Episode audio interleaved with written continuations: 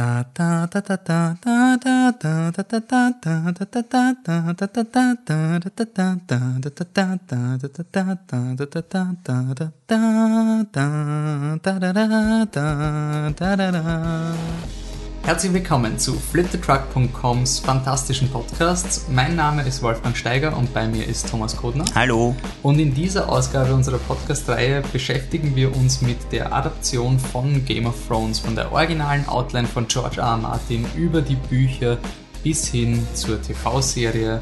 Was ist wie verändert worden und am Ende gibt es dann noch ein bisschen eine Analyse zu den neuesten News von Staffel 7. Also, fangen wir an.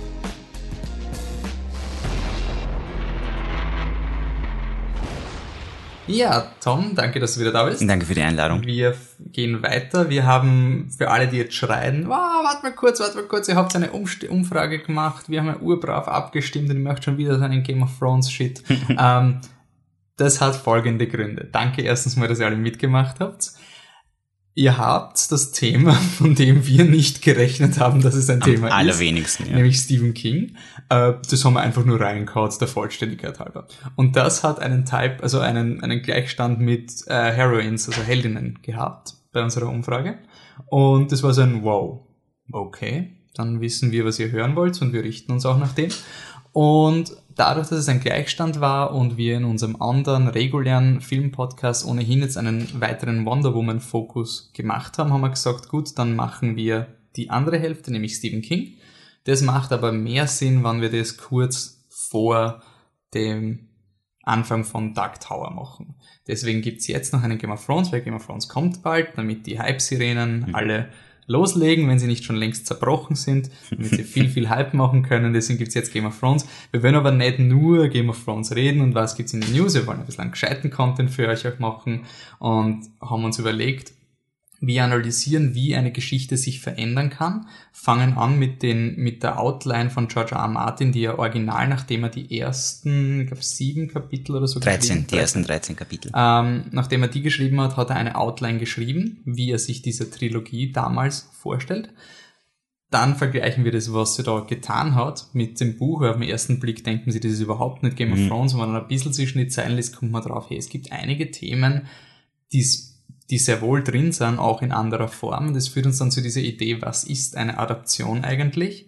Nur weil die Namen anders sind, ist der Subtext noch immer der gleiche und oft sind die Dinge, auf die man schaut und sich denkt, boah, das ist überhaupt nicht wie im Buch, dann vielleicht doch näher am Buch als geglaubt und das ist dann unser Sprung zur TV-Serie. Wir schauen uns an, was ist bis jetzt alles passiert, was die Serie vielleicht offensichtlich anders gemacht hat und dann doch nicht. Und dann am Ende werden wir natürlich zum neuesten Trailer von Staffel 7 springen, den zweiten Trailer im Winter, äh, vierten Trailer vielleicht, der Winter is Here Trailer, der mit dem Epic Fantasy Shit mit den Lichtschwertern und den machen wir aber zum Schluss, weil da kann man schon sehr ins Detail gehen und wir quasi wir werden die, das Spoiler Level mit, wird mit fortschreitendem Podcast höher werden. Und wir wollen nicht schon wieder Frame by Frame machen. Das ist- wäre Genau. doch zweimal sehr nerdig. Das wäre vielleicht zu, zu ja. extrem.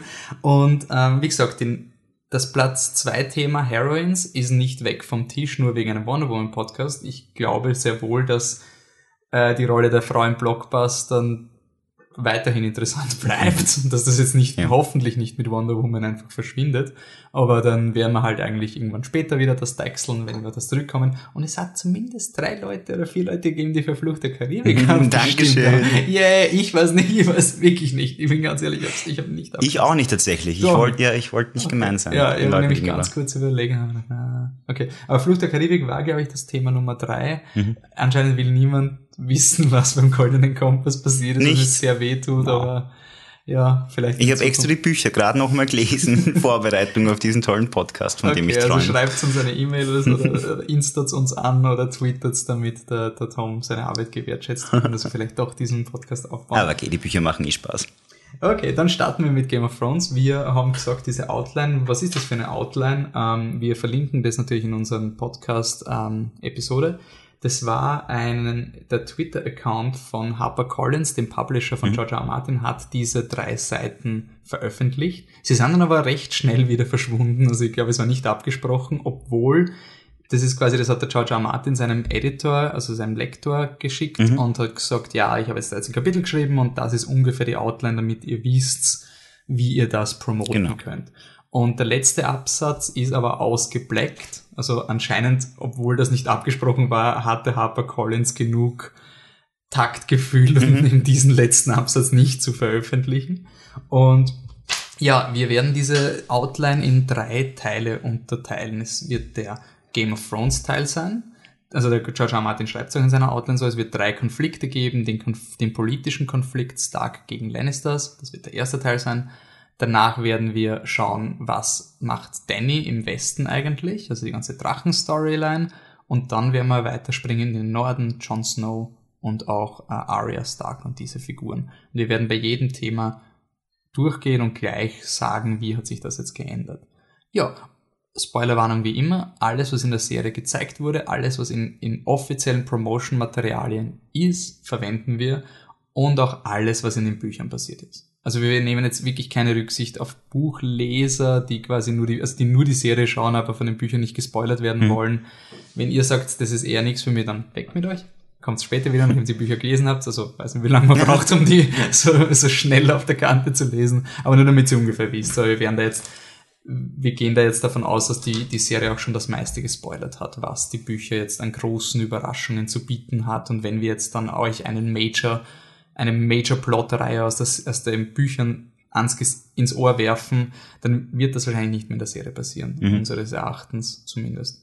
Okay, also, was wirklich sehr interessant ist, ist, dass ähm, der Konflikt zwischen Lannisters und Starks ist ähm, ähnlich wie in, in Game of Thrones, also so wie es eben ausgebildet ist. Also die ganze, der Unfall mit Bran, die ersten 13 Kapitel sind schon geschrieben gewesen zu dem Zeitpunkt. Das heißt, Wobei in der Outline nicht steht, wie Brand den Unfall hat. Also genau, was aber ich genau glaube einfach, weil er die Kapitel ja angehängt hat. Stimmt, Also quasi man sein. weiß, Jamie wirft den Bran aus dem, aus Mhm. dem Turm. Und ähm, danach gibt's eben die klassische, äh, ja, Joffrey, also Ned Stark wird des, also des Verrats bezichtigt. In dieser Version ist aber interessant, dass Ned Stark noch seinen letzten heroischen Moment hat und er schafft es, dass Catelyn Stark und Arya Stark das Land flüchten können. Das Mhm. ist quasi sein letzter Hero-Moment, den er ja im Buch dann gar nicht hat. Also ich glaube, in der Serie haben sie ihm einen Hero-Moment gegeben, weil er gibt dem Night's Watch, dem, dem Joran, glaube ich heißt er, dem gibt dann Hinweis, wo die Arya ist und er rettet dann die Arya. Und das ist quasi in der Serie, weil das die letzte Heldenaktion, die sie dem Ned Stark gegeben hat. Ist, glaube ich, nicht bewusst, aber er, er ist heroisch in der Serie als im Buch. wo Wobei er auch in den Büchern ja quasi dann die Tat, die er mehr oder weniger begangen oder nicht begangen hat, eingesteht, damit seine Familie überleben Mhm. kann. Also der Heldenmoment ist wahrscheinlich einfach auf das reduziert worden von Martin. Ja, aber es hat keine positiven Konsequenzen. Das stimmt, Also im, das ist im. Buch ist er zwar heroisch für seine Familie, aber im Endeffekt hat es unter Anführungszeichen Mhm. nichts gebracht. Ähm, das führt dann zum Krieg zwischen Starks und ähm, Lannisters, wie gehabt. Da gibt's epische Schlachten anscheinend. Der Rob Stark zieht ins Battle. Der Bran Stark, kommen wir dann später darauf zu sprechen, aber der warnt ihn auch davor, in diese Schlacht zu ziehen. Soll halt quasi, nein, mach das nicht. Das wahre, der wahre Krieg ist im Norden, eh klassisch Game of Thrones. Und äh, was interessant ist, dass Tyrion und Jamie in dieser Version die Bösen sind. Hm. Und Tyrion übernimmt das Zerstören von Winterfell. Also es steht wirklich Tyrion burns down Winterfell. Und das heißt so, okay, ziemlich arg eigentlich, dass jetzt in der Story ist das dann auf den Vieren geschiftet Hm. worden. Aber es gibt natürlich auch im zweiten Buch ein Niederbrennen von Winterfell. Und Jamie ähm, ich weiß nicht, ob es wirklich so explizit steht, aber der Rob Stark stirbt in einer Schlacht. Genau. Aber ich glaube nicht, dass er durch einen Jamie stirbt. Das steht nicht explizit. Es steht nur, dass er in Joffrey sehr verletzt in einer Schlacht. Das ist Mhm. auch nie passiert in der Form. ja. Und ja, dass er dann beim Kämpfen stirbt. Also auch die Frey-Story war quasi noch nicht so ausgefleischt. Und was dann ist, ist, dass der, ähm, dazu kommen wir dann noch, wie es in Joffrey geht. Also das springen wir dann beim, beim dritten Akt Mhm. quasi wieder zurück. Also das ist quasi die Geschichte. Äh, zu bemerken ist, dass die Sansa sich bewusst gegen ihre Familie entscheidet. Genau. Sie wird vom Joffrey schwanger und ähm, verrät dann eigentlich ihr Haus. Mhm. Was wirklich interessant ist, weil das ist nicht das, was Sansa jetzt im Endeffekt wurde. Und man kann spekulieren, warum das so ist, ob er der Sansa einfach mehr Tiefe geben wollte, als Aber nur wollte, weiß ich nicht. Ich glaube auf jeden Fall, also ich finde schön, dass man bei der Sansa merkt, dass sie sich anders entwickelt hat, als er erwartet hat. Äh, was ich eben interessant finde, ist, dass sie in der Outline eine ganz andere Motivation hatte als im Endeffekt in den Büchern, nämlich die Schwangerschaften, dass sie jetzt selbst Mutter wird. Mhm. Das macht die Ähnlichkeit zur Catelyn wieder viel deutlicher Ja. und hätte sicher auch zu einer tiefen Figur führen können, aber ich glaube, die Sansa war für ihn selbst eine riesen Überraschung, weil er ja auch explizit schreibt, es gibt fünf Hauptfiguren und das sind eben Tyrion. Danny, Arya, Bran und John und von Sansa ist fast nie die Rede, außer dort, wo steht, sie ist schwanger vom Joffrey. Ja.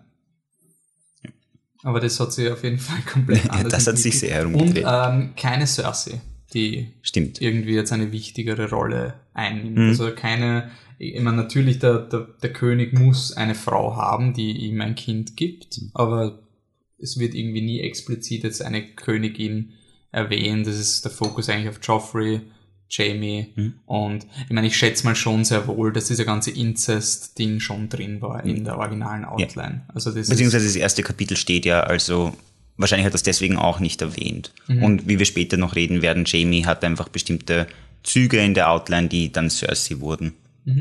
Aber wichtig ist halt zu sagen, dass George R. R. Martin hier von einem Dreiteiler ausgeht. Also das war seine Trilogy, die er Mhm. Game of Thrones, äh, Dance with Dragons und Winds of Winter, Nein, oder? ich glaube, es ist sogar A Time with Wolves war das Origin. Na, wobei, na. Ich glaube, in der Outline steht, Winter, ja. genau. Es gibt nämlich, ähm, es hat eine Alternativ, genau, und irgendwann hat es diese Spekulation gegeben, dass eines der Bücher A Time for Wolves heißt. Aber quasi die drei Dinge sind Winds of Winter, wo man sich denkt, Buch 2 wäre dann Danny gewesen auf eine Art. Also die ganzen Events, Red Wedding, Rob stirbt, Staffel 3, Buch 3, wären alle im ersten Buch irgendwie passiert, wie sich das logistisch ausgehen sollte. Haben wir eh gesehen, dass es nicht wirklich geht. Ähm, Aber ich verstehe, warum man sich vorgestellt hat, dass es funktioniert. Man sieht eben in der Outline, Theon kommt gar nicht vor, Cersei ist eben nicht wichtig, also es war einfach viel reduzierter. Und ich glaube, vielleicht hat er das auch nur gemacht, das weiß man eben bei solchen Outlines leider nie, um äh, überhaupt das Buch vermarkten zu können bei den Editors, damit er landet. Weil viele sagen von Anfang an streichen, streichen, streichen. Und er war schon ein erfahrener Autor und hat vielleicht einfach gesagt, so für die Outline schreibe ich Ihnen jetzt einen kleinen Ausschnitt, wie Sie es mal zugesagt haben.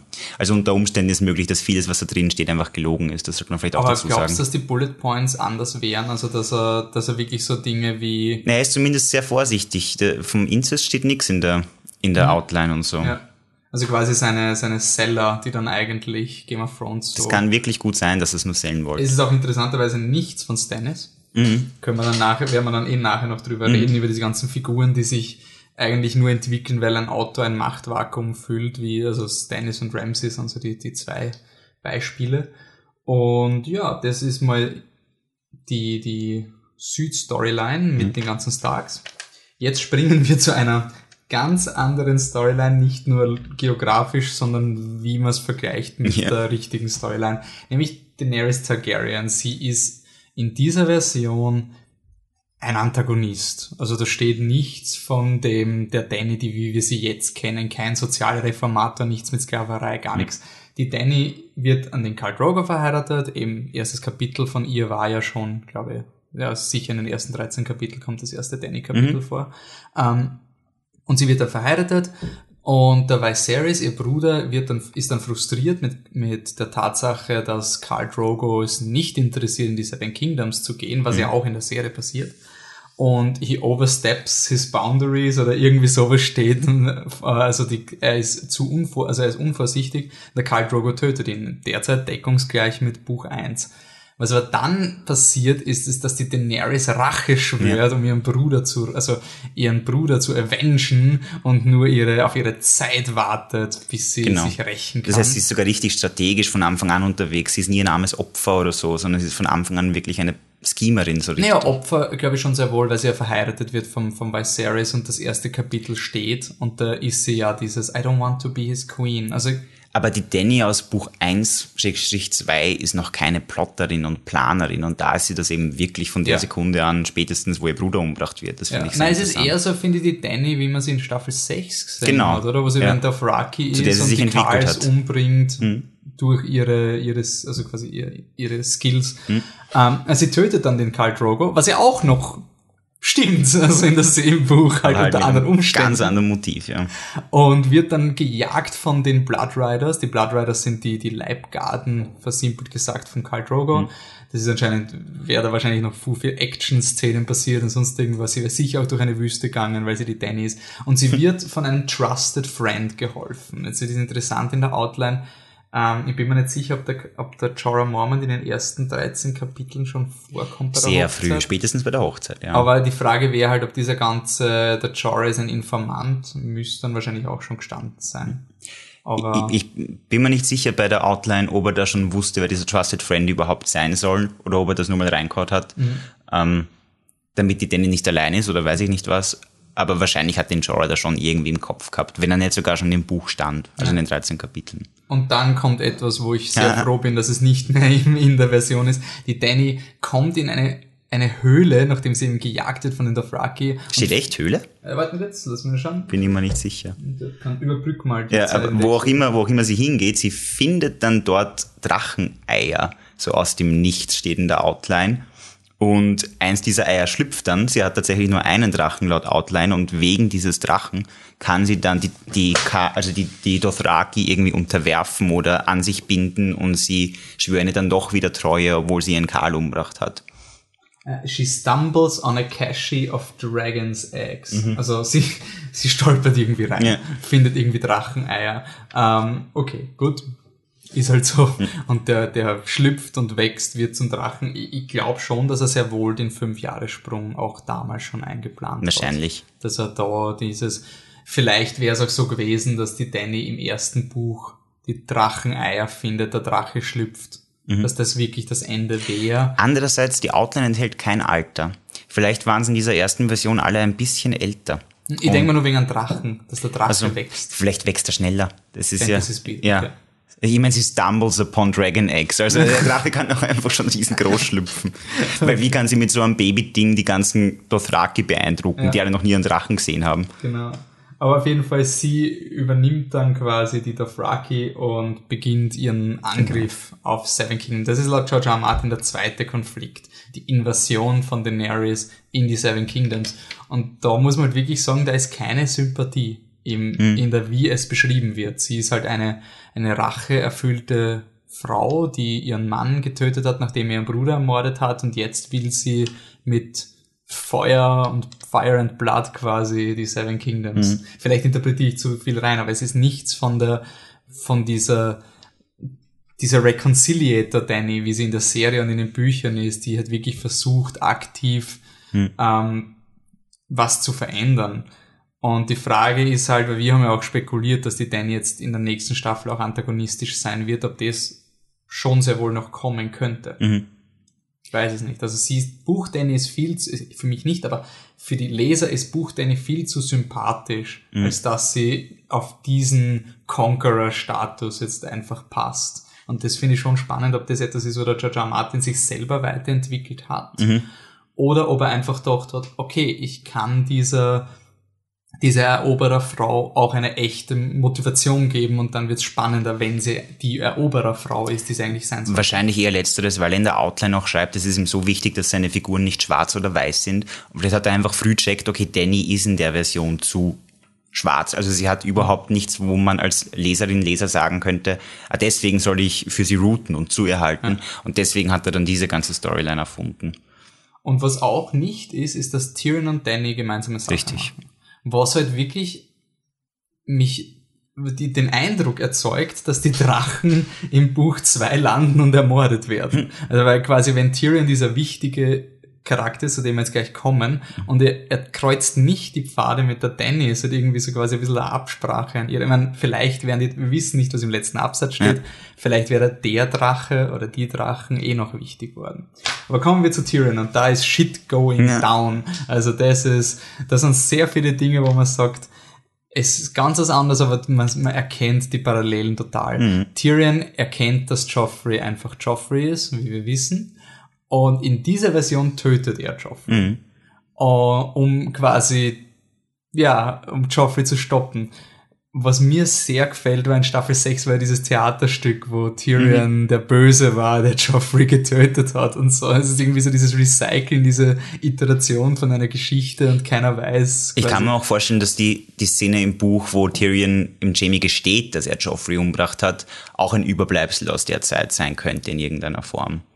Ich meine, er gesteht ja fälschlicherweise, er lügt ja. Ja, er sagt es, glaube ich, dem Jamie, um den Jamie zu verletzen Genau. im Buch.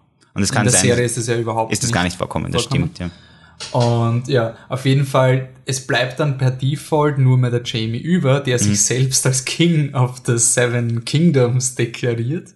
Was Also auch er so- steht sogar, er bringt alle anderen um, die vor ihm kommen würden. Ja. Und damit er König werden kann. Und also ganz andere das Themen. alles auf den Tyrion auch Genau. und der muss fliehen. Was halt wirklich interessant ist, weil diese Thematiken sind sehr wohl noch da. Also Tyrion wird der Königsmord gegeben. Tyrion bringt auch in der jetzigen Version einen Lannister um und einen anderen nicht und wird quasi für einen bezichtigt, aber für den anderen ist noch immer richtig, dass er ihn umgebracht hat. Also diese Dinge sind da und er muss fliehen. Nur ich glaube, es war halt wirklich so, dass Jamie sich einfach im Laufe der Zeit in zwei Figuren entwickelt hat. Oder er wollte es einfach nicht so detailliert schreiben. Für mich wirkt es so, dass Jamie in dieser Version die, die, die Cersei-Aufgabe übernommen hat. Er ist der König, die Cersei ist am Ende Königin und der Jamie-Charakter an sich ist komplett was anderes und hat wie die Sansa sich eigentlich zu einem Freiwild entwickelt. Tyrion geht dann aber nicht zu Dennis, sondern irgendwie in den Norden. Es ist noch nicht klar, wie das funktionieren soll, Fantasy Teleport, das passt schon. ja, teleportiert sich in den Norden und ähm, dort trifft, und jetzt kommt's, jetzt, jetzt kommen wir zum merkwürdigsten Teil der Geschichte. Ähm, Catelyn und Arya werden ja vom Ned Stark gerettet, fliehen dann nach Winterfell, wo auch der Bran ist, und die müssen dann alle, wie Winterfell niedergebrannt wird, nochmal flüchten beyond the wall. Also zur Wall, sorry. Mhm, genau, so Dort ist der Jon Snow und der verwehrt ihnen aber das Exil, weil er ist ein Night's Watch und was der, die Night's Watch doesn't take part, blablabla. Und das führt dann zum Bruch zwischen Jon und Arya. Und das, obwohl Na, vor allem Jon- zum Bruch zwischen John und Bran. Die verstehen sich gar nicht mehr. Ja, stimmt. Und Arya, wie es am Anfang steht, äh, verzeiht ihm eher, aber dann verliebt sie sich in ihn. Ja. Ja. Merkwürdig, also Hm. wir- wirklich komisch. Dezent seltsam. John verliebt sich auch in Arya, also ihre, ihre Leidenschaft plagt sie dann, Mhm. Ja, kapitellang genau. Und steht das war, da. ich, ich zitiere es. Ähm, auf tollem österreichischen Englisch. It will lead to a bitter estrangement between John and Bran. Arya will be more forgiving until she realizes with terror that she has fallen in love with John, who is not only her half-brother, but a man of the Night's Watch sworn to celibacy. Their passion will continue to torment John and Arya throughout the trilogy until the secret of John's true parentage is finally revealed in the last book. Also nach dem Motto, Cousins Pudern ist okay. Ja. Das ist quasi die, die Absolution für Jon Snow. Gut zu wissen. Ähm, und was wir da schon merken, ist, dass halt diese ganze Jon Snow-Sache in der DNA von der Geschichte einkodiert ist. Also an dem kommt nichts vorbei. Jon Snow ist vielleicht das Song of Ice and Fire, das Kind von Stark und Targaryen, wer weiß. Aber das ist da schon wichtig und der Teaser das auch. Ähm, wenn man nach dieser Outline die ersten Kapitel nochmal liest, dann fällt einem schon auf, dass sich Arya und John sehr, sehr gut verstehen. Ähm, das zieht sich in den Büchern weiter. In der Serie war es eigentlich nie so, weil man nie im Kopf von der Arya ist, weil die Arya vermisst eigentlich permanent Jon Snow. Ich glaube, sie denkt immer an den John, wenn sie an Winterfell denkt. In der Serie Das ist- merkt man es aber auch deshalb nicht, weil John einfach so viel älter ausschaut als Arya und das, es fällt einem, glaube ich, gar nicht ein. Ja. Oder Nein, nein, aber gar nicht die, die Romantik, sondern im Buch hat sie diese das Romantik entwickelt in eine Art ähm, Brüderlichkeit Genau. und er ist quasi für die, für die Arya ist neben Ned Stark der Jon Snow quasi dieser Verwandte, der auf den sie sich verlassen kann. Das stimmt. Und ja, Needle wird auch schon explizit erwähnt Hm. in dieser Outline. Das ist anscheinend wichtig genug, um da reinzukommen, weil sie sind da ja dann beyond the wall. Sie können, also mit sie meine ich Kat- Catelyn, Arya und Catelyn Bran. und Arya. Und sie können halt nicht bei der Night's Watch bleiben, das heißt gehen sie halt beyond the wall. Werden Und- Mans Raider aufgeschnappt. Genau, und das hat mich sehr überrascht, weil Mans Raider war für mich so ein Beiprodukt von George R. R. Martin, streckt jetzt seine Bücher, das heißt, er muss jetzt noch einen Bösen, ein, Bösen und Anführungszeichen einführen. Aber er war anscheinend schon da. Was sehr interessant ist, wenn man bedenkt, dass ähm, Mans Raider in den Büchern noch sehr wohl ein aktiver Player ist. In der Serie wurde er am Anfang von Staffel Ja. 5 ausradiert und das war's. Ähm, ja, die Catelyn stirbt dann auch im Norden und jo, Wird von den Others, um, also von den Whites ja, umgebracht, genau, wird ja. umgebracht. Und das, damit schließt sich irgendwie auch dieser Kreis mit, die Stark-Kinder haben keine Eltern Familie, nur genau. anscheinend viel später als in, Mhm. in der Serie dann im Endeffekt. Und Ja, dann kommt noch irgendwie der Tyrion in das Kommt auch in die Spiel. Wall. Arya ist auch schon wieder an der Wall. Ja. Und Tyrion verliebt sich in Arya, weil noch nicht genug komische Romance da ist. Und wie steht dann, this leads to Tyrion will bitter change rivalry. sides, making common cause with the surviving Starks Mhm. to bring his brother down and falling helplessly in love with Arya Stark while he's at it. His passion is, alas, unreciprocated, reciprocated, but no less intense for that, and it will lead to a deadly rivalry between Tyrion and Jon Snow. Tödliche Rivalität zwischen Ja. Tyrion und Jon. Okay. Wahnsinn. Also ich finde es wirklich sehr interessant, dass die beiden Stark-Mädchen in dieser Outline eigentlich reduziert werden auf Frauen.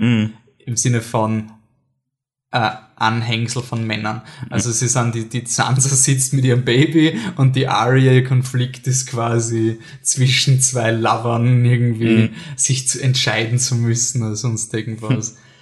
Da bin ich sehr froh, dass diese Storyline, also Tyrion und Arya wäre komisch. Mehr, mehr als komisch. Was fällt dir noch irgendwie auf bei dieser Outline? Also jetzt sind wir quasi mit allen Plotpoints durch. Ähm, Naja. Also es ist alles insgesamt sehr eigenartig, muss ich sagen. Sogar die Sachen, die noch so übrig geblieben sind in der Story, äh, also in der, im tatsächlichen Buch, in der tatsächlichen Serie, sind irgendwie auf eine faszinierende Art und Weise so anders. Ich finde zum Beispiel so spannend, dass die Danny nur einen Drachen hat und die Drachen in der Outline total reduziert sind auf so eine Nebenerwähnung. Ich fand es auch komisch dann, woher der Titel Song of Ice and Fire kommt, aber wie du sagst, wahrscheinlich vom John, der beides in sich vereint als Targaryen. er, erwähnt, er sagt, er nennt es schon The Song of Ice and Fire Ja, in dieser Outline, genau. also er weiß quasi sehr wohl, das ist. Und im dritten Buch, am Anfang vom Buch steht, äh, ich danke dem und dem, dass er mich überzeugt hat, Drachen in die Geschichte reinzunehmen. Mhm. Also es dürfte nicht die Hauptagenda von ihm gewesen sein, Mhm. diese Drachen. Was interessant ist, wenn man sich immer von uns jetzt, wenn ich mit ja, aber ehemalige, meine ehemalige Deutschlehrerin, mit der habe ich geredet über Game of Thrones, sie hat gesagt, ah, das ist die, das ist die Sendung mit der Drachenkönigin, Mhm. oder? Also es ist eigentlich das Bild, was Leute von Game of Thrones im Kopf haben, die, die Frau mit den weißen Haaren und den Drachen. Dafür, dass da nicht vorkommt, finde ich interessant. Heißt das, dass die Drachen nicht so wichtig werden oder dass sie durchs, oder dass sie sich jetzt weiterentwickelt haben und die Story übernommen haben? Ich traue mich noch kein Urteil zu fällen. Ich frage mich eben wirklich, was dieser schwarz blockierte Absatz alles noch verrät. Aber Da gibt's natürlich 50.000 Reddit-Threads, wo sie versucht haben, Ja, das irgendwie zu matchen, aber in diesen, in diesen Fuchsbau will ich nicht hinein. ich sage mal, der, auch dadurch, dass es nur ein Drache ist, dass sie den zufällig findet und so, macht für mich viel wahrscheinlicher, dass der eine Drache einfach gestorben wäre im Kampf und dass es nicht um, um ihn geht. Und es wirft für mich ein ganz anderes Licht auf die drei Drachen, die sie jetzt hat. Das ist ja etwas, was die Buchfans bis heute plagt. Die Hm. Three Heads of the Dragon, eine Prophezeiung, dass es ist keine Prophezeiung, es ist einfach nur ein Satz. Der Ja, Drache hat drei Köpfe. Und das ist, wenn man das googelt, dann ist das nach, nach Jon Snows Mutter ist das die Nummer eins Frage gewesen, die Fans beschäftigt hat. Ich hasse diese Frage so sehr. Ich hasse diesen Trope in Fantasy Büchern, Prophezeiungen mit Zahlen zu verbinden, weil man dann quasi die Figuren in etwas hineinzwängt und man war, ja, warte mal, einmal ist sie verboten, einmal ist sie, sie muss noch einmal betrogen werden, damit man die drei Betrayals hat. Es, es ist einfach dann für mich nicht mehr organisch und ich hoffe, dass diese Free Heads of the Dragons wichtig Kann natürlich sein, dass sie genau drei Dracheneier zufällig findet und die anderen beiden schlüpfen einfach erst, wenn sie ihren Rider gefunden haben. Dass das in der Outline eigentlich So Eragon-Style ist. Genau. Mhm. Ja, ja eh. ich meine, toll. alles ist möglich, aber Okay. Um, White Walkers. The greatest danger Genau. of all, however, comes from the north. From the icy waste beyond the wall, where half-forgotten demons, out of legends, the inhuman others raise cold legions of the undead and the neverborn, and prepare to ride down on the winds of winter to extinguish everything that we would call life in Apostrophen. Das finde ich. Also. The only thing that, okay, dann machen wir noch deinen Punkt und dann gehen wir zu Was ich so spannend finde an dem ist, dass wir haben ja schon darüber diskutiert, dass die White Walkers vielleicht gar nicht so böse sind, wie wir vielleicht glauben oder wie es vermittelt werden sollen, dass sie vielleicht eine quasi eine Reaktion auf die bösen Drachen sind, die alles zerstören oder irgendwas in der Art. Wenn da jetzt echt steht in der Outline, die kommen, um alles, was wir leben zu nennen, zu zerstören, also was wir leben nennen, zu zerstören, das klingt schon sehr danach, als wären es echt einfach nur eiskalte, beinharte Antagonisten. Und das finde ich einerseits sehr schade, weil es auch wieder dem widerspricht, dass er keine Figuren schreiben will, die eindeutig schwarz sind oder eindeutig böse halt. Ähm, ich meine, das ist eine Krux, die einen seit Anfang an von Game of Thrones plagt, dieses warum schreibst du so komplexe Figuren, wenn es dann auf ein Eiszombie mhm. gegen Drachen hinausläuft? Mhm. Das ist der Sinn dieser komplexen Figuren. Es nimmt ähm, auch dem, dem Night King oder Night King, ich weiß jetzt nicht, ob ich einen Apostroph benutzen soll oder nicht. nicht es, es nimmt jedenfalls dem Anführer auch wieder voll die Qualität, überhaupt eine Figur zu sein. Ja. Also es, es sind einfach böse Eiszombies. Außen natürlich, es ist so ein Statement, das, was wir Leben nennen, ist nicht notwendigerweise das, was das Wichtigste mhm. ist. Das ich kann natürlich auch passieren. Aber es deckt sich mit dem, was wir von Staffel 6 wissen. Mhm. Die, die White Walkers sind quasi Skynet, sie sind diese Waffe, die gebaut wurde und komplett außer Kontrolle mhm. geraten ist. Äh, insofern wäre das schon sehr wohl dieses, ähm, es gibt auch diese Thesen, dass George R. R. Martins Message im Endeffekt ist quasi, er ist er, er ist ja selber kein Pazifist. Mhm. Also er hat gesagt, er war ja ein Verweigerer von Vietnam. Da wollte er, da hat er sich geweigert, den Wehrdienst, aber er hätte gesagt, im Zweiten Weltkrieg gegen die Nazis hätte er nicht verweigert. Also mhm. quasi er, er macht eine Unterscheidung zwischen gescheiten Krieg und schlechten Krieg. Mhm. Und dann wäre das schon passend für ihn, wenn die White Walkers die Ultranazis sind. Mhm. Dann ist das quasi sehr wohl der War, wo jeder kämpfen muss irgendwie. Mhm.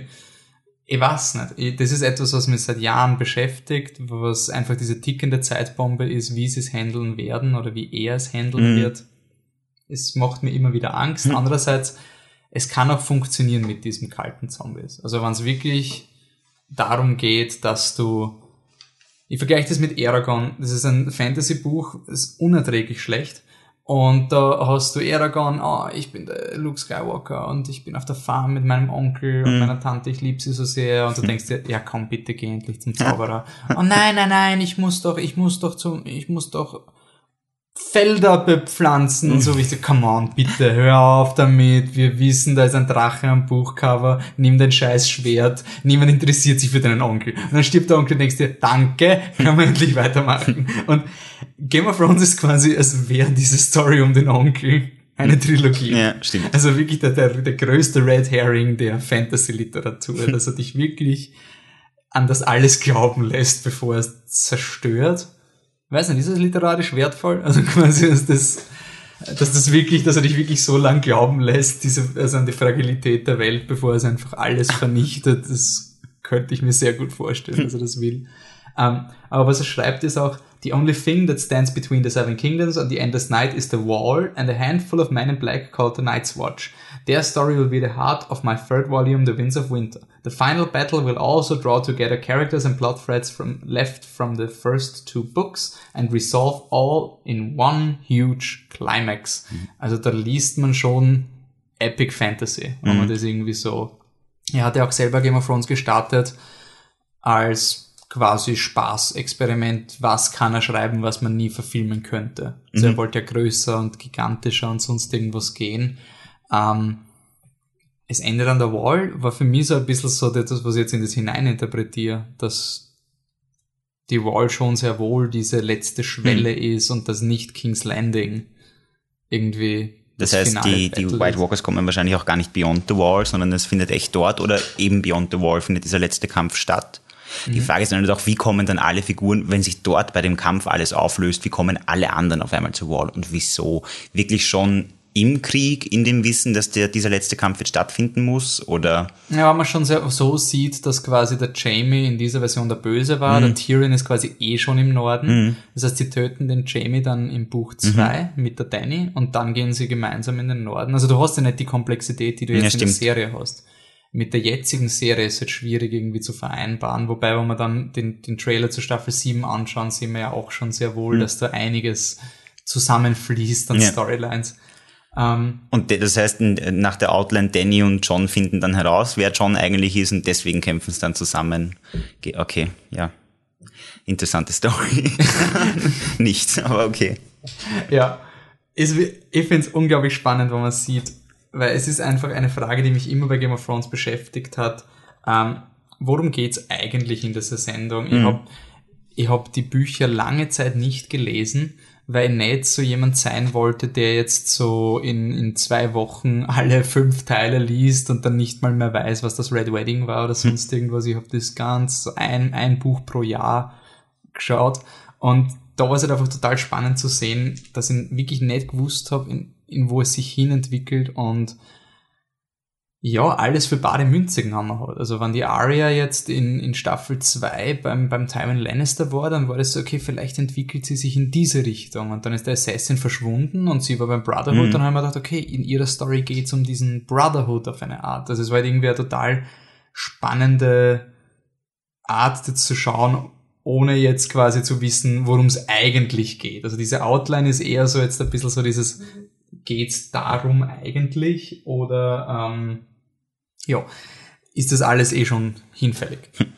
Und das führt uns eben zu dieser Idee, was ist Adaption eigentlich, was darf ein Autor, was erwarten wir uns von Game of Thrones? Und haben wir gesagt, okay, wenn wir jetzt wissen, was schon anders ist mit der Outline, wir sind live, da war gerade eine Sirene, die Halbsirene, ähm, wenn wir wissen, wie sich eine Geschichte verändert, dann können wir das quasi jetzt auch auf die Bücher anwenden und in weiterer Hinsicht auf die Serie. Also wir haben jetzt gerade behandelt, wie haben sich die Bücher weiterentwickelt mhm. oder haben sich ja, anders entwickelt. Anders oder? entwickelt.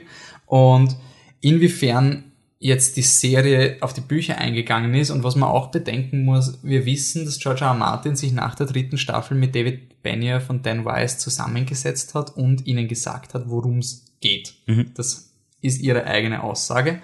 Und ähm, er hat ihnen quasi erklärt, was das Endgame ist. Und der George R. R. Martin beschreibt sich selber ja als Autor, der weiß, wo er hin will, aber am Weg kann schon sehr wohl was anderes passieren. Und deswegen entwickeln sich seine Bücher eben so. Und was man jetzt immer bedenken muss, ist, dass die, das Ende von den Büchern vielleicht nicht das Ende von der Serie ist, mhm. sondern das, das Ende von der Serie könnte sich genauso sehr unterscheiden von den Büchern, wie diese Outline sich von den Büchern unterscheidet. Dass du jetzt sagst, ich meine, der George R. Martin, keine Ahnung, wie lange er noch schreibt. Mhm. Da kann noch so viel passieren und irgendwann lesen wir die Bücher und denkt sich, oh, das hat nichts mit der Serie zu tun. Das ist mhm. komplett viel besser, tausendmal, Millionen Mal oder sonst was, weil es einfach der Reifungsprozess vom Autor ist. Und jetzt haben wir ein paar Storylines rausgenommen, wo die Serie sehr wohl schon angefangen hat, auf dieses Endgame, das sie selber wissen, das er ihnen gesagt hat, eben hinzucutten. Und das erste, was das Internet betrifft, ist Lady Stoneheart. Mhm. Für alle, die es nicht wissen, willst du es erklären? Erklären, naja, die Caitlin stirbt ja im Buch und auch in der Serie nicht wie in der Outline Beyond the Wall, sondern bei den Freys bei einem tragischen Red Wedding Ding, das eh alle kennen, auch die, die die Serie nicht geschaut haben. Und im Buch, im Gegensatz zur Serie, wird sie dann wieder erweckt von der Brotherhood, richtig? Also vom, ja, vom der Forest of Mir genau, ist dieser Priester. Mir, genau. Und der Berg Darren, das ist das Stehaufmännchen, der haucht seinen Lebensatem quasi in sie. Genau. Also er stirbt dann in den Büchern, er ist definitiv tot. Heißt, das wäre ein Catelyn, also Lady Stone hat mit dem Schwamm, äh, flammenden Schwert gesehen statt Barry, das wäre ja lustig gewesen. ähm, auf jeden Fall, ja, Catelyn ist dann wieder da und Catelyn ist jetzt die neue Anführerin von der Brotherhood als Lady Stoneheart eben. Mhm. Ja, und das ist etwas, was die Have-Fans quasi das hat, ich, ich war, ich habe die Bücher nie gelesen gehabt mhm. und ich habe jede Staffel irgendwie mitgekriegt, dass es irgendetwas gibt, was jetzt gleich passieren wird und mhm. da wirst du dich anscheißen, wenn es kommt. Und dann bei Staffel 3 war es noch okay, es war vielleicht zu früh oder war auch so, dass der Titel von, von Staffel 3 Final war Misa für Mother mhm. und die Fans waren schon, ah oh, ja, Lady Stoneheart, das wird der letzte Shot. Und Staffel 4 war dann so ein, das Ende von Staffel 4, weil es ist ja das Buch 3 gewesen, mhm. da kommt dann die Lady Stoneheart und dann segelt die Arya Aria nach Essos. Die TV-Schauer sind total relaxed, denken sich, boah, geilste Staffel ever. Und die Buchleser zucken aus, weil Lady Stoneheart nicht kommt. Und dann war Staffel 5 und Lady Stoneheart kommt jetzt in Staffel 5. Nope, nicht mal der Brotherhood ist vorkommen in Staffel 5. In Staffel 6 wird der Brotherhood erwähnt. Jetzt kommt die Lady Stoneheart. Und ich glaube, jetzt können wir wirklich sagen, sie kommt ja. nicht mehr vor. Ähm, in den Büchern ist da wirklich eine, eine riesen Verschwörungstheorie, die da gerade hängt. Also quasi in den ganzen Riverlands, wo die Freys sind, die Freys, die mag auch in Westeros genauso wenig wie bei den TV-Zuschauern.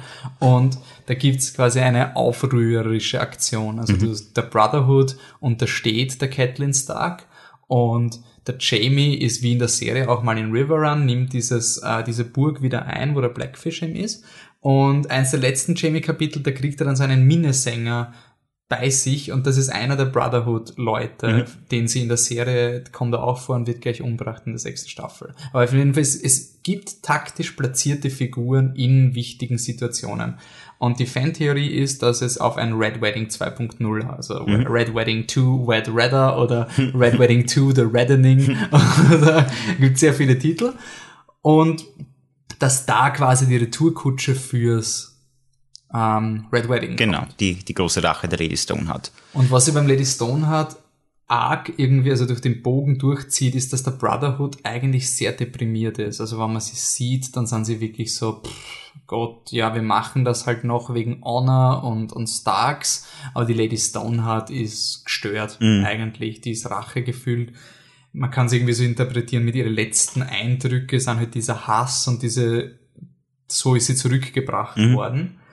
Und ich glaube, in den Büchern wird es darauf hinauslaufen, dass sie ein Red Wedding 2 machen und es wird nicht schön sein. Also es wird ganz furchtbar und die Message ist quasi dieser Cycle of Violence pflanzt sich fort. Mhm.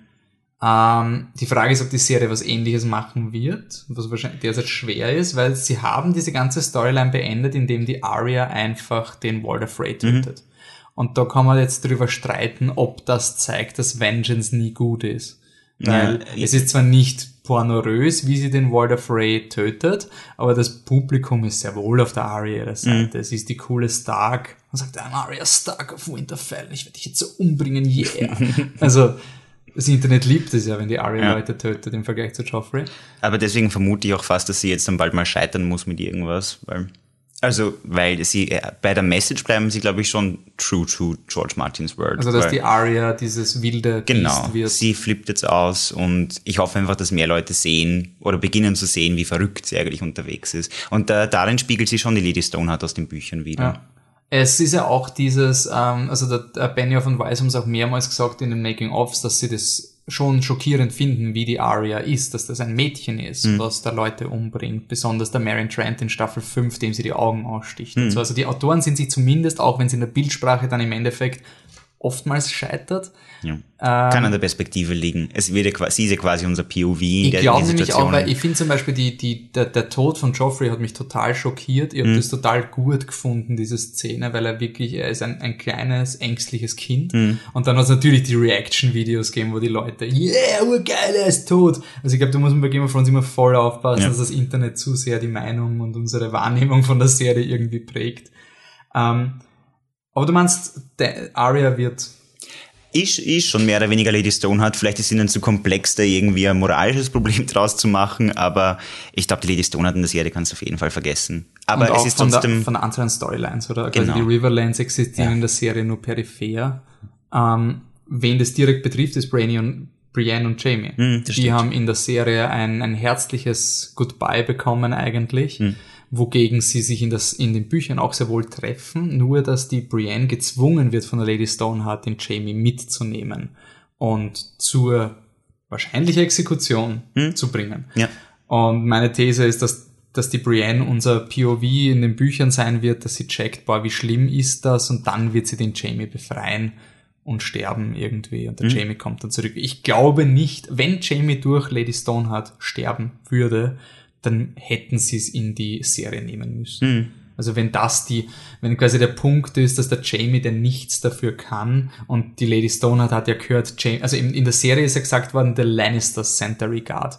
Im Buch sagt der Bruce, Bruce Bolton, Bolton, Jamie Lannister sends his mhm. regard. Sie haben die Line auch so in der Serie gehabt, nur es hat, sie waren sich nicht sicher, ob die Leute dann nicht zu verwirrt sind, wann mhm. quasi, wieso wird jetzt explizit der Jamie erwähnt, wann man schon vergessen hat vor drei Folgen, dass der Jamie diesen Satz gesagt hat. Das hat er für mehr Gravitas gehabt, das haben sie runtergekürzt. Mhm.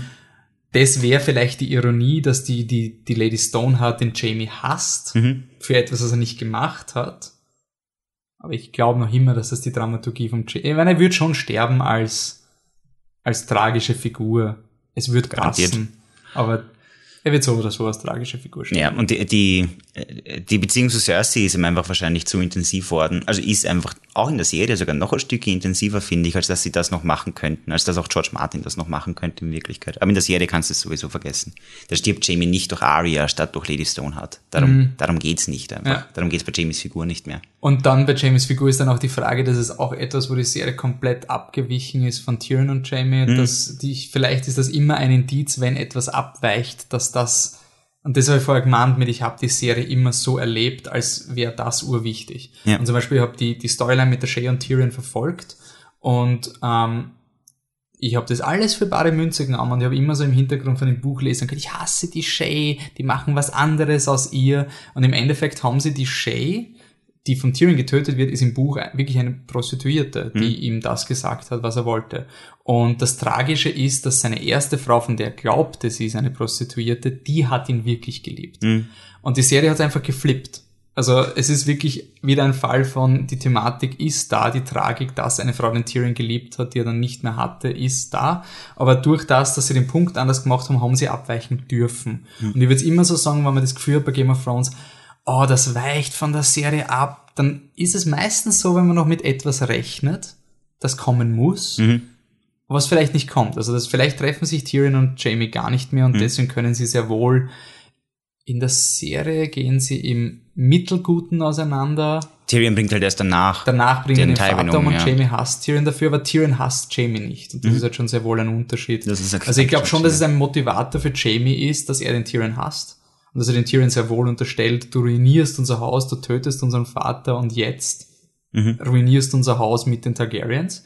Ähm, was für Tyrion spannend sein wird, diese Staffel, weil der Tyrion ja den Jamie mag. Mhm. Und im Buch, glaube ich, wird Tyrion weitaus dünkler und will wirklich die, die Lannisters niederbrennen sehen. Mhm. Ähm, ja.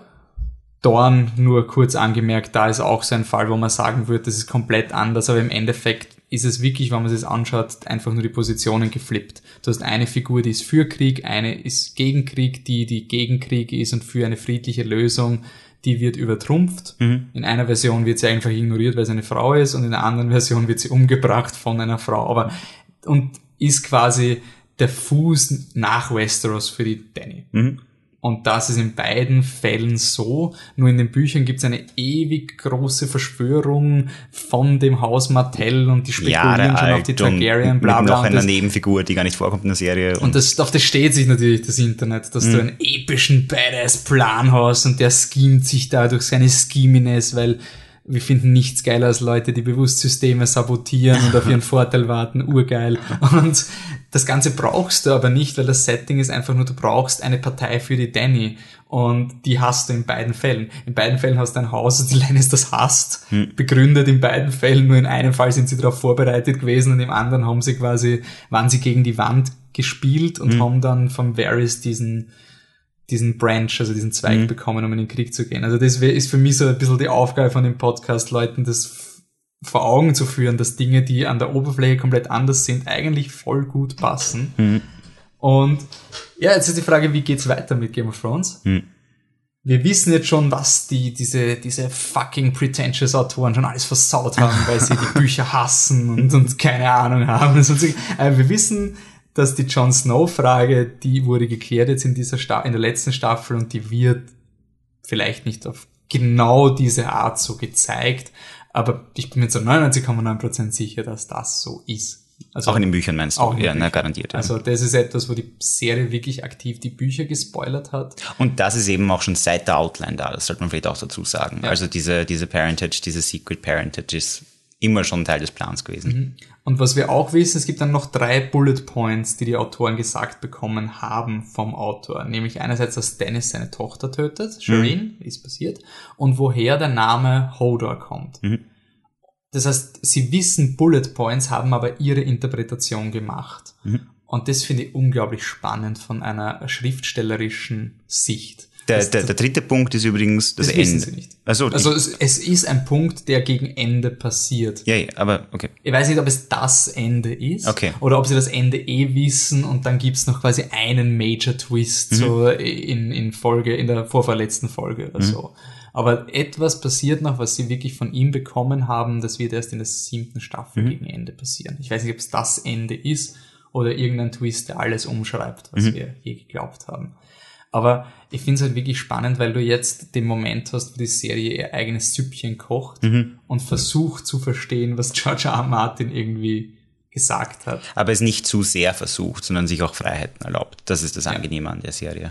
Und wer da ein bisschen in die Tiefe gehen will, dem empfehle ich Kickers, den Film.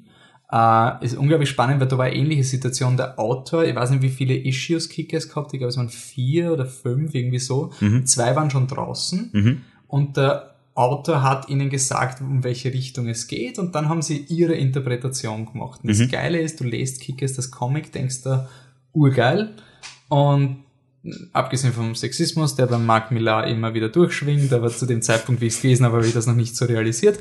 Und dann lest, dann schaust du den Film und denkst dir, holy shit, überhaupt nicht das, was ich, aber es sind quasi Bullet Points da, nur die, der Filmemacher hat Dinge entschieden, die besser sind für die, Mhm. äh, für den Film. Und da fällt dann zum Beispiel sowas drunter, wie dass jemand, der im Comic so tut, als wäre er gut und dann in Volume 4 ist er der Böse, Mhm. wird in das im Buch, im Film gleich offensichtlich der Böse. Der, das wird quasi, die Kamera folgt ihm, wie er zu diesem Bösewicht ist und der, das Betrügen ist nicht der Punkt. Mhm. Und das hat die Serie schon wunderschön gemacht mit ähm, Ramsey Bolton, Mhm.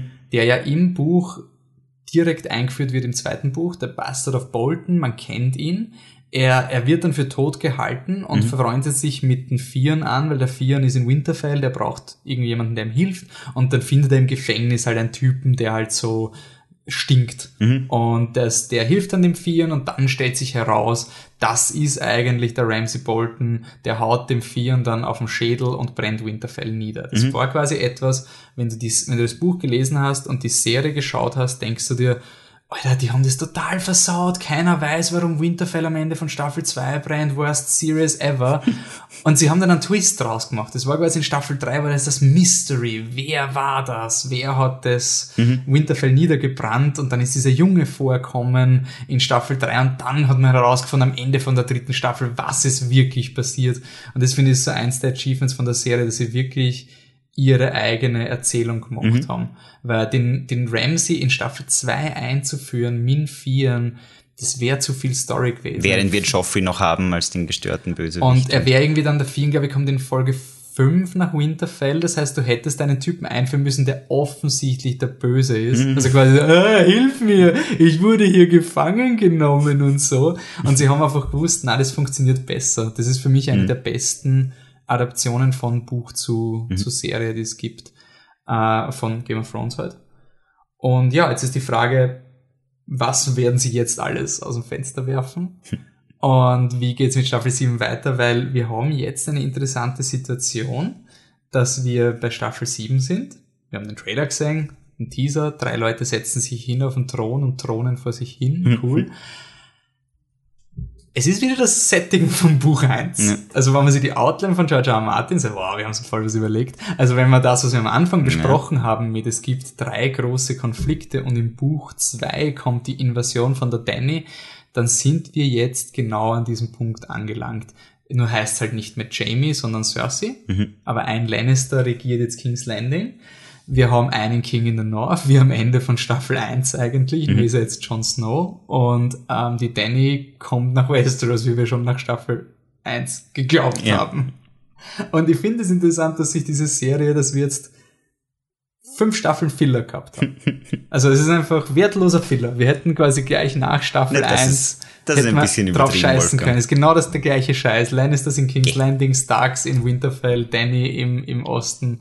Das ist übertrieben gesagt. Das ist keine Zeitverschwendung. Die Story hat sich entwickelt und sie musste erst zu dem Punkt kommen, wo es Sinn macht, dass sie Danny jetzt mit irgendeinem Motiv einreitet und dass ein Lannister, der nicht Joffrey ist, auf dem Thron sitzt, also nicht halb Baratheon, dass wirklich ein Lannister regiert und und der King in the North musste halt auch jemand anderes sein als einfach nur der King in the North. The King in the North. Ja. Und, und diese Entwicklung ist kein Filler, sondern ganz im Gegenteil das, was die Serie so auszeichnet.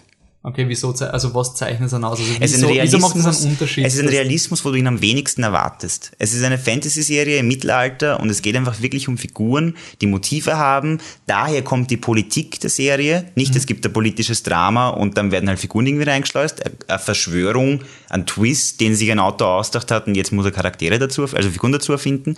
Sondern es sind Figuren, die sich entwickeln, die Entscheidungen treffen. Viele davon sind quasi falsch, unter Anführungszeichen. Viele davon sind quasi Richtung, richtig, unter Anführungszeichen.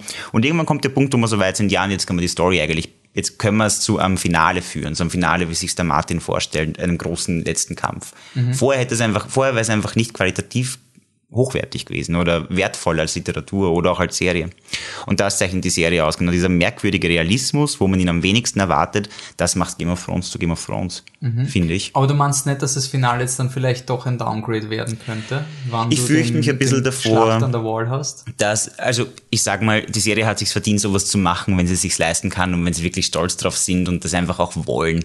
Ich könnte gut ohne auskommen ich werde ich werd mich ich werd sicher einer von denen sein, die sich ein bisschen darüber aufregen, dass das jetzt einfach eine zweistündige Schlacht ist, der ich da zuschaue, weil sowas habe ich noch nie leiden können. Du bist ja auch kein Fan von Battle of the Bastards, Zum oder? Beispiel, das hat mir auch nicht wirklich gefallen. Ich fand, äh, dadurch, dass es so actionlastig war, sind so unglaublich gute Bilder, wie die, dass der da jetzt einfach in einem Leichenberg ertrinkt, haben an Bedeutung verloren im Vergleich zu dem Action und und reiten und wow, die Pferde kommen mhm. und dann im letzten Moment, äh, es, es ist so aufgesetzt. Mhm. Es ist so, ähm, es ist eine Choreografie. Und das wäre eben sowas wie Jamie, äh, John erstickt in einem Leichenberg, ist nicht Choreografie oder muss es nicht sein. Mhm. Und das ist viel cooler. Und ich fürchte mich eben davor, dass dieser letzte Kampf wirklich eine große Choreografie ist, wo dann die White Walkers kommen und genau im letzten Moment passiert das. Kommen die Reiter. genau, die Reiter ja, die Reiter aus dem Nichts und was weiß ich was. Ähm, ich glaube, sie, ich traue ihnen zu, dass sie es interessant machen. Ich traue ihnen noch, und ich sag, wie gesagt, wenn sie es wollen, sie haben es sich verdient, eindeutig sowas zu machen. George mhm. Martin auch, wenn er das unbedingt schreiben will. Er hat es verdient, sowas zu schreiben, wenn er will. Aber in meinen Augen wird sicher die letzten Folgen oder sicher, ich glaube, die letzten Folgen werden zu denen gehören, die ich weniger genießen konnte bei, mhm. bei Song of Ice and Fire und auch bei Game of Thrones. Aber im Vergleich, ich wurde ja traumatisiert von Lost. Mhm. Ähm, glaube halt noch immer, dass es eine quasi, äh, was hast du denn erwartet? Eh. Erwartungshaltung ist. Also ich bin froh, immer wenn Game of Thrones mehr macht, was wir bis jetzt immer gemacht haben. Mhm. Aber es ist halt irgendwie kodiert in die DNA von dieser mhm. Serie. Also es ist jetzt nicht, nicht so überraschend, wenn es dann Gar kommt. nicht. Ich hoffe nur, dass sie es auf eine Art machen, die dann quasi nicht nur, ja, am Ende war es dann halt Fantasy-Shit, sondern dass halt dieses, diese Schlacht, was auch immer eine Bedeutung hat für die Figuren und halt auch für die Welt mhm. irgendwie ähm, ja. Okay, dann schauen wir noch ein bisschen in den Staffel 7 Trailer. Werfen den zweiten, rein. den Winter is Coming Trailer oder den fünften oder sechsten oder wie auch immer man zählt oder vierten. Ähm, gut. Also, wie gesagt, jetzt wird analysiert, nicht mehr Frame by Frame. Wir schauen uns nur, was uns irgendwie, wie wir in unseren Vorurteilen bestätigt mhm. werden von den Trailern. Und danach hoffen wir, dass die nächste Staffel ziemlich cool wird. Ich habe mich auf jeden Fall trotzdem kurz Frame by Frame irrsinnig gefreut, dass der Trailer mit Sansa anfängt. Ich weiß nicht, ich bin zurzeit so ein Sansa-Fan. ich bin, ich bin so neugierig, was ich, also was ich ein bisschen Angst habe bei Sansa, auch in dieses, wie entwickelt sich eine Geschichte, man hat immer diese Figuren, die kurz mehr an Bedeutung gewinnen und irgendwann glaubt man, sie sind wichtig und dann werden sie doch umgebracht. Aber selbst das so wäre organisch und natürlich. Also ich fände das voll okay, wenn die Sansa jetzt ganz plötzlich ein ganz tragisches Ende kriegt. Ja, sowas kommt vor, sogar im echten Leben und ich fände das voll in Ordnung. Ja. Ich wünsche mir nur, dass sie halt Nein, sogar wenn sie irgendwie verfließt. Ich habe ja beim letzten Podcast auch schon gesagt, wenn sie jetzt sagt, nein, ich mache jetzt nichts mehr, Idioten, hört auf mit dem blöden Krieg, mhm. fände ich's top und würde zu ihrer Figur passen. Ja. Ähm, ja, das Bran, ah ja genau, das könnte man gleich jetzt ansprechen. Wir haben ja vorher letzten Podcast spekuliert, was Bran macht. Es gibt einen, einen Shot von Bran, wie er in einem Rollstuhl sitzt bei einem Baum mhm. und da steht jemand, jemand neben ihm mit so einer Mönchskronenglatze, also mhm. so ein bisschen, bisschen Haut und drumherum Haare. Äh, er kommt anscheinend nach Winterfell, weil mhm. die Spekulation derzeit ist, dass es sich hier um den Meister von den Boltons handelt, also von Winterfell, der Typ, der gesagt hat, oh, it's a boy, na gut, Papi, dann umarme ich dich und bring dich gleich mal um. Also den einen Typen. Es wird wieder in das fallen, was mir an der Serie sehr gut gefällt, dass sie Nebenfiguren behalten mhm. und die dann irgendwie einfach weiter bumpen und, und weiter wichtig machen. Also Bran kommt anscheinend nach Winterfell, das heißt Stark Reunion zumindest zwischen Sansa und Bran. Mhm.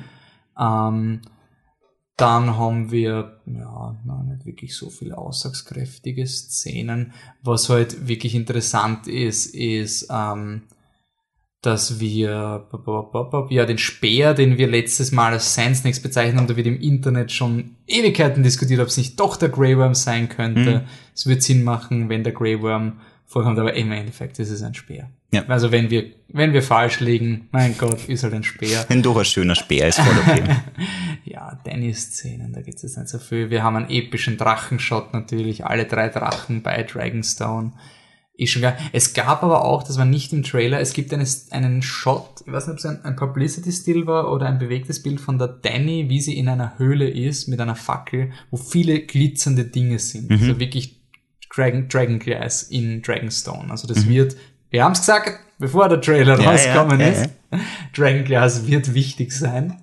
Ähm, ja, dann ein Shot, den ich super, super cool finde, nämlich, dass der Grey Worm den sieht man da in seinem Outfit, ein Solid-Outfit und er ist am, am Wasser und da ist ein Loch drin. Ja, in der, in nicht der, im Wasser, sondern ja, in der Klippe sorry. quasi, ja. Ja, man könnte glauben sonst, dass der Juran irgendein Loch ins Wasser Nein, in der Klippe ist ein, ein Loch drin. Und nachher sieht man, wie Ansalid-Soldaten eine Türe öffnen, um andere Ansalid-Soldaten reinzulassen. Im letzten Trailer haben wir gesagt, es schaut uns nach Castle Rock aus oder Lannisport oder irgendeine nicht King's Landing, mhm. Lannister Location. Und es wird millionenfach Sinn ergeben, wenn der Tyrion dem ähm, Grey Worm sagt, wie er nach Castle Rock reinkommt. Weil, wer jetzt aufpasst hat, wird es eh schon wissen, in Staffel 2, Folge 7, so, irgendwie so, ich glaube 8, ich glaube Folge 8, sagt der Tyrion, dass er die ganzen Abflüsse in Castle Rock gemanagt hat und wenn er dadurch weiß, wie der Grey Worm da reinkommt, dann hätten wir ein zweites Mal, dass der Grey Worm irgendwie den Abfluss benutzt, um irgendwie eine Eroberung mhm. für die Danny zu machen. Ich find's super cool, weil ich liebe solche Callbacks, die einfach so richtig ist. Es ist dann nicht aus nix, sondern wirklich, sie haben das erst erwähnt in der fucking Staffel 2. Sie haben sicher nicht geplant, aber es ist einfach unwahrscheinlich zumindest logisch ja. irgendwie und sowas fände ich super cool. Wenn es nur irgendeine Höhle ist, bin ich angefressen. also wenn das der Shot ist, wo der Grey Worm nach Dragonstone kommt und da ist einfach zufälligerweise ein Loch in der Wand, bevor er am Strand anlegt, bin ich angefressen. ja, die Brienne kommt anscheinend in den Norden. Mhm. Schön, ist wieder da. Und wer auch im Norden ist, ist der Clegane. Der Sendor Clegane. Genau. Heißt das, dass kein Clip Game Ball passieren wird? Wir werden noch weiter schauen. ähm, die Konfrontation zwischen Lannisters und ähm, und äh, Targaryen und Unsullied ist wieder mal im Vordergrund. Wir sehen da fette Schlachtsequenzen mit den Reitern. Wir sehen Flammen im Hintergrund. Ob das ein Drache ist, wissen wir nicht. Ähm, wir sehen aber auch, dass der Jamie und der Bronn für so Lannister Bogenschützen stehen, die auch hier diesen Mittelalter-Effekt haben. Ja, bin noch nicht so ein Fan davon. Und sie beschützen irgendeinen Konvoi. Also entweder ist das ihre Armee, wo sie hingehen, mhm. oder es sind Flüchtlinge vor der Danny, die sie beschützen, oder aber es, sie sind auf ihrer Seite, weil sonst hätten sie sich nicht so vor sich hingestellt, weil die, die Leute im Hintergrund schauen ziemlich relaxed aus und ich bin meinen, dass da eine rote Flagge zumindest ist, aber die ist rot-weiß. Das heißt, vielleicht Lannister und noch irgendwer auf ihrer Seite, wie auch immer. Greyjoy ist schwarz, also die mhm. können es nicht sein. Ähm, sonst die Seeschlacht ist jetzt quasi bestätigt worden, wo der Fian ist. Also Fian und Yara sieht man ein paar Mal im Trailer, wie sie Feuer anschauen und auch der Euron macht seine Arschloch-Moves mhm. in, der, in der Schlacht anscheinend. Mein Money ist noch immer auf den Sand Snakes. Also in dieser Schlacht. Er wird nicht, wird er Yara töten? Das, das könnte sein. Also Yara vielleicht, aber ich glaube Vieren, was wettest du, ist Vieren safe oder nicht? Diese Staffel. Wie gesagt, Theon oder Grey Worm, da haben wir jetzt schon beim letzten Mal auch besprochen. Mhm. Und ich tendiere mehr zu. Nein, ich kann mich nicht entscheiden. Ich kann mich tatsächlich nicht entscheiden. Ich, ich würde nicht wetten. Ich würde nicht wetten. Ich okay. sehe Theons Tod wäre mir fast zu sinnvoll irgendwie. Grey Worm finde ich dein Szenario, das du das letzte Mal beschrieben hast, sehr schön. Eben, er zeigt Theon vorher noch, mhm. wie man als Eunuch, weil er Eunuch gut leben kann und dann stirbt er. Theon wäre zu typisch wenn er jetzt sich äh, wieder rechtfertigt als Wesen und dann stirbt, das wäre zu Snape. Also das wäre zu, weiß nicht, würde mir nicht gefallen. Ich glaube auch, dass wenn der Euron den Vieren attackiert, dann würde er ihn nicht töten, oder? Mhm. Dann wäre das wieder so ein Torture-Ding. Dann würde er ihn einfangen und ihn leiden lassen. Und ich glaube, das hat der Vieren schon hinter sich. Mhm. Also ich glaube, das wäre ja, dann kommt Fantasy Shot. Wir sehen einen Rabenschwarm und der Night's King schaut ganz, ganz böse rein. Wird impliziert, dass der Bran gerade im Raben ist, weil der weil Rabe hat ein weißes hat, Auge. Genau. Und das ist quasi so, oh, uh, I see you. Wow, so hm. cool. ja, ist cool, ich mag's. so, und jetzt haben sie Ui. von Star Wars gelernt. Nämlich der Forest of Mir nimmt sein Lichtschwert. Nein, der Beric Dondarrion. Beric Dondarrion, sorry, ja. der Forest ja. of Mir ist der. Beric Dondarrion ist der, der wie immer wieder aufsteht der zündet sein Schwert an, immer cool. Mhm. Und der, in einer späteren Szene, die haben wir schon letzten Podcast besprochen, stehen Leute im Kreis im Schnee Und man sieht in dieser Szene das Gleiche wieder, nämlich, dass der John, die Gruppe von Jon Snow da irgendwie auf einem Berg steht. Mhm. Der Tormund ist da wahrscheinlich auch dabei. Und ähm, die sind da quasi Last Man Standing, während eine Armee aus, es schaut aus wie Wildlings, Mhm. sind aber wahrscheinlich ähm, zombifizierte Whites, also White Wildlings. Und das schaut wirklich aus wie eine, so eine Küchenschabeninvasion, Ja. die durchs ganze Tal quasi rein springt. Und da steht halt einer mit einem brennenden Schwert rechts vom John. Also anscheinend kommt die Brotherhood zum John und sie gehen in den Norden. Mhm. Macht irgendwie Sinn mit dem Lord of Light Scheiß, oder? Dass sie quasi ihren Auftrag, haben sie Ja. auch zum Sender gesehen, dass sie im Norden sind. Ähm, Action-Szene wird es genug geben. Und dann ist aber noch die Frage, es gibt dann einen Shot, wo der John allein, also es, man sieht nicht, ob der John ist, aber es schaut schon schaut sehr, sehr nach, stark John nach John aus, ja. Und er ist auf einem Pferd alleine und es schaut eher so aus. Und er reitet recht betrübt irgendwie weg. Genau, weg. im und das ist Schnee. jetzt die Frage, stirbt der Barrick im Norden quasi? Ist das so ein Fall von, wir werfen lauter Supporting Characters zum John und die verrecken alle und der John entkommt wieder? Wäre nicht unwahrscheinlich damit. In seinem Fall, da wäre es gerechtfertigt in dem Zusammenhang, weil wenn der Barrick wirklich irgendwie jetzt glauben wird, dass der John super wichtig ist, dann würden sie ihm das Überleben auf jeden Fall ermöglichen. Mhm. Also wenn aus der Schlacht irgendwie wegkommen würde, logisch betrachtet, wäre es John, weil alle anderen dafür kämpfen, dass er wegkommt. Aber das killt jetzt ein bisschen das, was ich glaubt habe, dass der Brotherhood irgendwie so mit der Danny-Fundamentalismus sein wird, quasi. Ja, eben. Also das Aber es kann ja wirklich sein, dass sie sich für John entschieden haben, aus irgendeinem Grund. Mhm. Aber glaubst du, entscheiden sie sich für John oder ist eher so ein, wir haben gleiche Interessen? Das kann auch sein, nur nachdem die Melisandre schon zur Danny geht, kommt halt die Brotherhood zum John. Ich Ich meine, es kann auch so sein, dass die Brotherhood die normalen Fundamentalisten Mhm. sind. Game of Thrones macht es sehr gerne, dass sie von jeder Gruppe quasi zwei zeigen. Mhm. Und der Brotherhood sind die norma- normalen Fundamentalisten, die halt okay sind. Und, na gut, dass die das brennende Schwert haben und nicht der andere. aber okay. Äh, ein cooles Detail ist, äh, die, die Greyjoy-Flotte kommt nach King's Landing, Mhm. das haben wir eh gesagt. Ich wette meinen Arsch drauf, dass das Fake Suspense ist. Mhm. Dass das so ist, oh, die Greyjoys sind da. Dann kommt der, Fi- dann kommt der Euron, I bring you a present. Oder irgendwie so, my big fat cock Mhm. oder sonst irgendwas. Also, dass das so ausschaut, als würden sie zur, zur Invasion kommen, aber eigentlich Mhm. Ja, okay. Äh, und, kleines Detail, auf dem Wappen der Greyjoys ist ein roter Punkt auf dem Greyjoy Calamari. Und Ja. ja, Kraken, Viech, Ding halt. Ja. Und natürlich, dass das, dass das Hero-Ship vom Euron hat zwei Seitenflügel, damit es cooler ausschaut und die verklebt ist, Spoiler, alles getönte Scheiben, das ist alles. Aber das ist auch eine Buchandeutung, oder? Dieses, dieses All-Seeing Eye vom Euron. Also der hat ja dieses Crow's Eye, Genau. so heißt er im Buch. Er hat ja auch eine Piratenklappe im Buch. Und dieses Auge, das hat immer so in den Büchern, ist es so impliziert, dass er hü- übernatürliches Dings. Ich glaube, in der Serie werden sie es einfach Es wird Logo. nicht sehr genau beschrieben. Also der Euron ist im Buch noch sehr Mystery-Figur Mhm. eigentlich. Ja, aber ich glaube, er wird einfach der neue Ramsey. Hm. Ich glaube, er wird einfach sich sehr unbeliebt machen, diese Staffel. Und ich kann mir aber sehr wohl vorstellen, dass selbst wenn Cersei stirbt, Euron noch überlebt fürs Finale. Also, dass er jemand ist, der dann nicht in King's Landing ist, wenn die Scheiße am Dampfen ist. Ja. Und dass er dann im Finale reinscheißt irgendwie. Im Finale von der Staffel oder? in- Also Serie. Er ist aber sehr spät eingeführt worden, Ja, auch als das- Konzept überhaupt. Das Ja. wäre ein bisschen ein Cop-Out, wenn sie wirklich schon so früh ungefähr wussten, was kommen wird. Die Serie, ich weiß nicht, ob sie sich das leisten kann, das bleibt schlecht in Erinnerung. Das hat so einen Soap-Opera-Faktor. Alle zwei Staffeln wächst mal Bösewicht aus.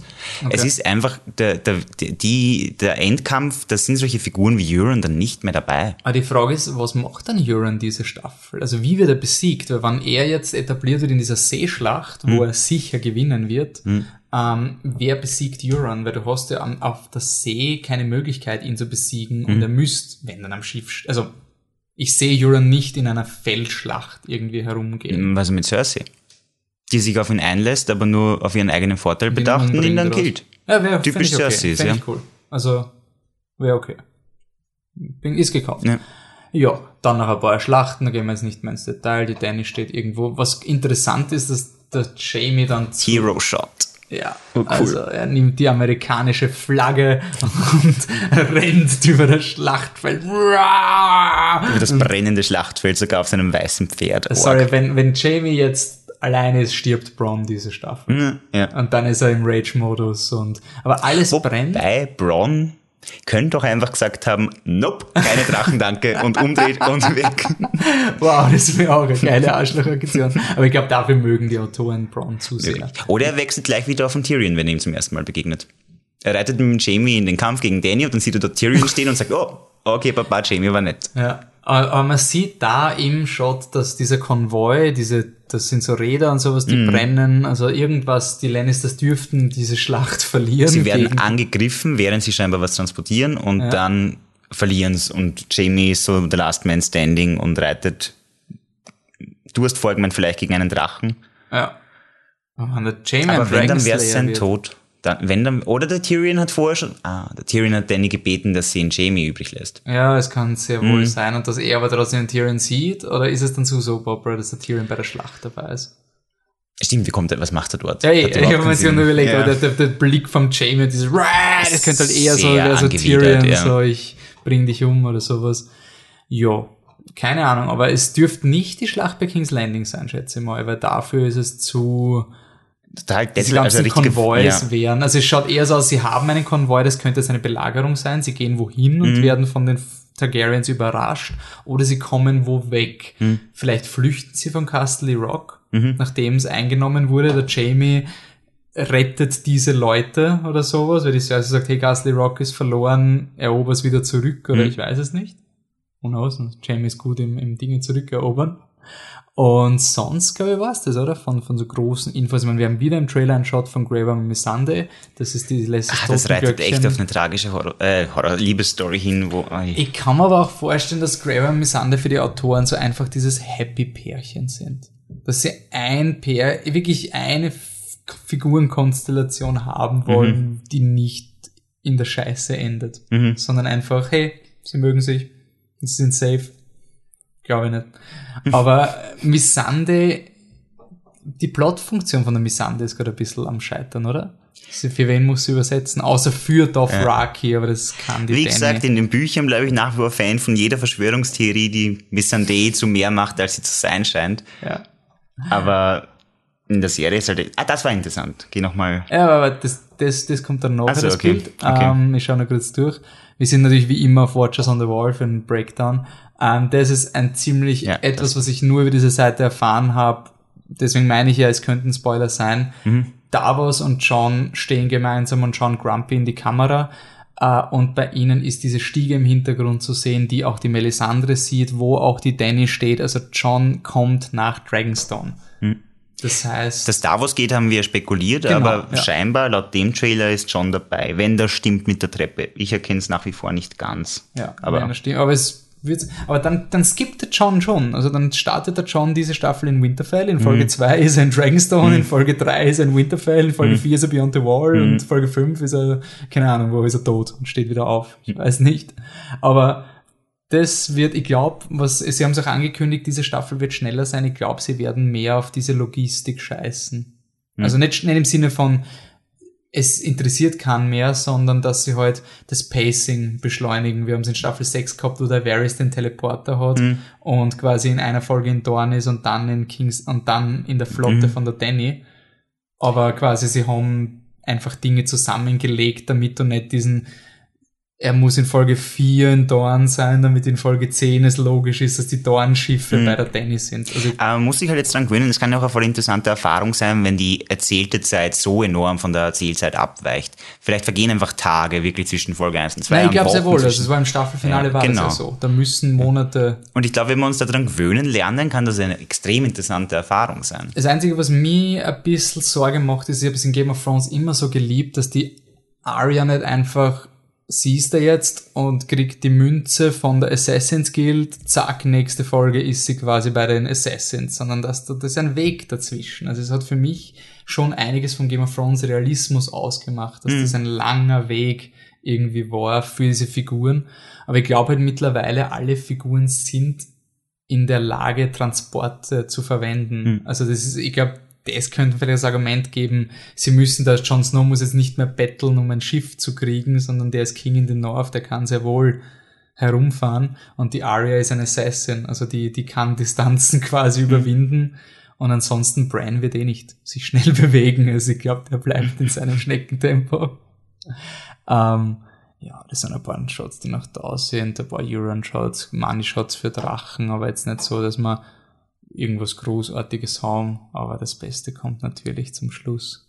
Es kommt der ultimative, jetzt die Hype-Sirene auspacken. Ja, du bist schon drüber. Googles, Googles Rogue One Siren. Da gibt's ein Video, da. das dauert zehn Stunden, könnt ihr die Hype-Sirene jetzt zum Podcast im Hintergrund hören, weil so, wir wissen ja, eigentlich geht's in Game of Thrones nicht um die White Walker. Mhm. Es geht darum, dass Sandor Clegane in einem Trial by Combat, oder nein, muss kein Trial by Combat sein, in einem Kampf gegen seinen Bruder, The Mountain, das epischste Wrestling-Match aller Zeiten austrägt. Und dieser Trailer hat's eigentlich mehr bestätigt als alle mhm. Interviews mit den Autoren bevor. Wir sehen nämlich eine Figur im Sonnenschein. Man sieht das Gesicht nicht, aber von Rüstung, Kopfform, fehlenden Haaren und so kann man sehen, dass das der Rory McCann ist, der Haupt, der Schauspieler vom Hound. Was heißt das jetzt? Einerseits er ist im Winter, gut, das haben wir vorher schon gesehen. Aber dann geht er nicht mit Jon Snow in den Norden wahrscheinlich, wenn da alle draufgehen, mhm. sondern geht nach unten, weil er weiß, dass er, dass er woanders gebraucht wird. Weil im Hintergrund sieht man einen Lannister-Soldaten stehen. Hier. Das heißt, er ist irgendwo, wo Lannisters sind. Und es schaut nicht so aus, als wäre dieser Lannister-Soldat irgendwie so, hey, was machst du da? Oder sonst irgendwas, sondern der hat, sieht man, man sieht es nicht, aber er hat eine Popcorn-Tüte in der Hand. Er, er sitzt mit der 3D-Brille. Der Ort, an dem sie drehen, ist in Italica, irgendwo in Spanien, glaube ich. Und das ist eine Arena, also ist es kein Gameball. Sie mhm. kämpfen gegeneinander. Das wird die geilste Szene der Staffel. Also Sender und sein Bruder, nicht Sender und dieser random. Nein, der, der, der, der ist Popcorn. Ja, der weiß ja. ja. schon, wie viel Hype da ja. am Fachen ist. Also der Gameball-Hype ist da.